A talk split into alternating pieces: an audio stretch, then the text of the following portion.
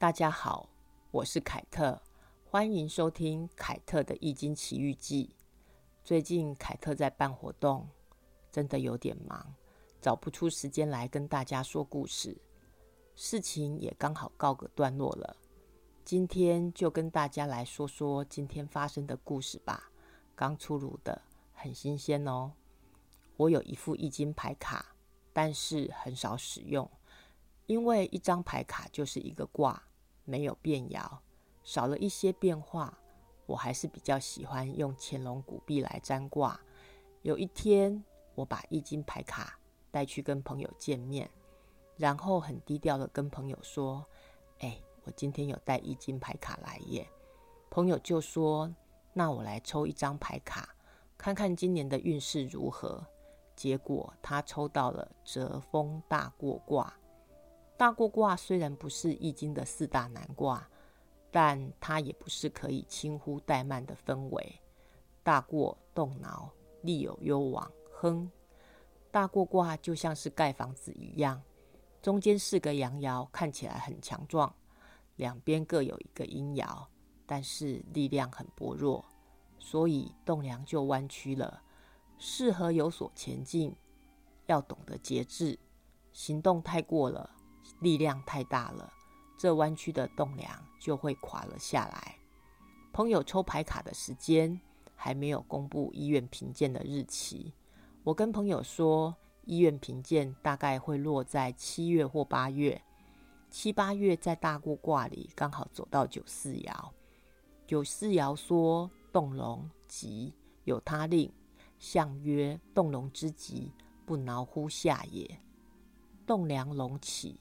吉祥，但是会有别的困难。栋梁隆起而吉祥，是因为不让栋梁向下弯曲。朋友包办了单位里医院评鉴的大小事情，他很努力的撑起评鉴这个栋梁。我跟朋友说，结论是评鉴可能会落在七八月。你们单位有你撑着，评鉴会顺利通过。因为你担任了动龙的角色，可是我再三提醒他，有他令，他令在哪里呢？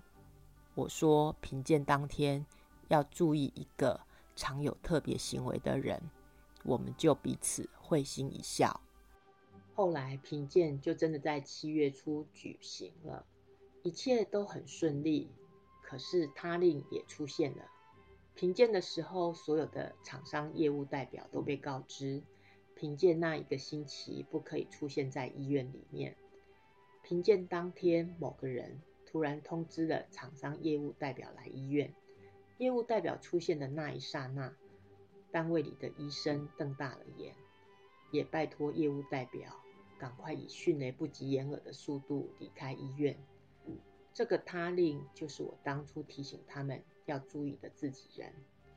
时间来到九月、十月，朋友突然跟我说，有一个不错的工作机会找上门来，他很想去。我心里想，九月、十月走到大过卦的九五爻，这个工作他应该去不成吧？我也没有用卦来跟他说，哎呀，你去不成啦。我还是鼓励他去面试。为什么会去不成呢？因为九五爻说。枯阳生华，老妇得其士夫，无咎无欲。干枯的杨树长出了花朵，老妇人嫁给年轻的丈夫，没有责难，也没有荣誉。干枯的杨树长出了花朵，花开花落，不会长久。老妇人嫁给年轻的丈夫，生不出孩子啊，所以不会有结果。这也代表朋友这个新的工作机会。不会有结果。今天我就突然想到朋友新工作这件事情，问了朋友接到通知了吗？他回答我说已经婉拒了这个工作。我就跟他说，你的卦走到九五爻，老太太嫁给了年轻的丈夫，生不出来孩子，所以不会有结果。这个工作机会你当然不会去啊。朋友一直笑，然后跟我说。你知道吗？你跟我说过我的股票会上涨，你没有告诉我什么时间。可是你说完之后，我的股票就真的一路往上涨，还赚了二十万，赚回了去年赔的三分之一回来。我完全没有印象，我有跟他说过他的股票会上涨、会赚钱这件事。我一直问他：“你确定是我告诉你的吗？”他非常肯定的说：“对呀，是你跟我说的啦。”说了之后，股票就一直往上涨啦。我说：“可能是我神来一笔，突然有灵感吧。”我是超级版的股票反指标人物耶！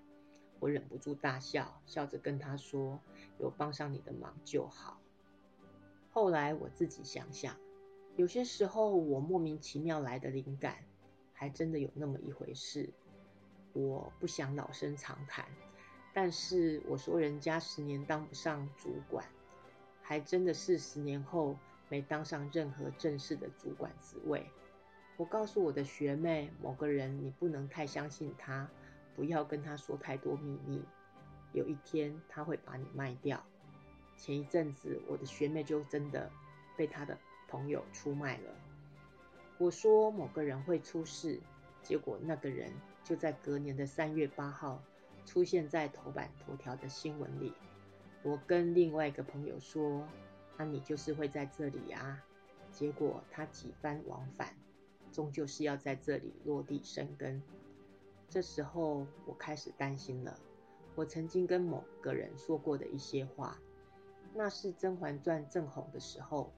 我不知道为什么，脑海里就浮现叶澜依跟甄嬛说的一句话：“熹贵妃，你的福气还在后头呢。”我就跟某人说：“某某某，你的福气还在后头呢。你接下来就是科主任、部长，最后你会以副院长的职位退休。”唉，现在我真的很想哭。万一嘴贱，一语成千。我还真的是遗害了北顶好大医院的诸位大德啊！凯特真心求忏悔，我要专心念经去了。凯特的《易经奇遇记》，下次见喽，拜拜。